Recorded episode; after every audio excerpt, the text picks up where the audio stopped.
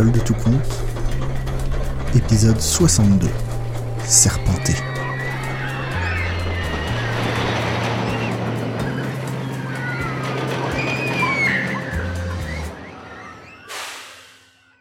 Le chemin serpente dans la forêt et les visiteurs rentrent chez eux.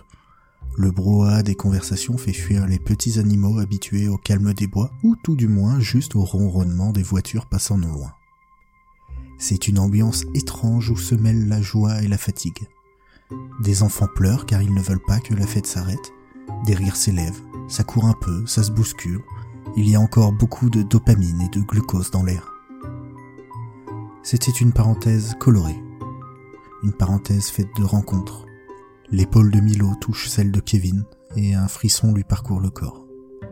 Alors que leurs regards se croisent, il sent ce picotement qu'il ne connaît pas encore très bien remonter le long de ses bras, tournoyer dans son thorax, prendre racine dans son crâne et continuer ses allers-retours dans son corps à toute allure. Pour détourner l'attention de son trouble, il met sa main dans le dos de son nouvel amour et ensemble ils commencent leur chemin. Une parenthèse faite d'espoir. L'espoir que ce moment entre frères et sœurs ne s'arrête jamais.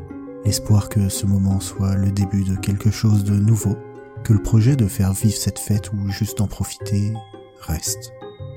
Demain, un nouveau jour se lèvera, charriant avec lui les souvenirs et les courbatures de la veille. Ninon, qui dort déjà dans les bras de son père tandis que toute la famille continue son chemin dans les bois, se réveillera dans son berceau se demandant si tout cela a bien existé, mais avec la forte envie de revoir des lapins.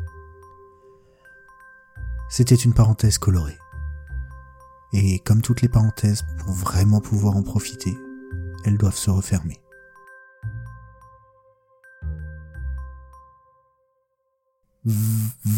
Ah, mais je crois qu'avant, quelque chose est en train de se passer.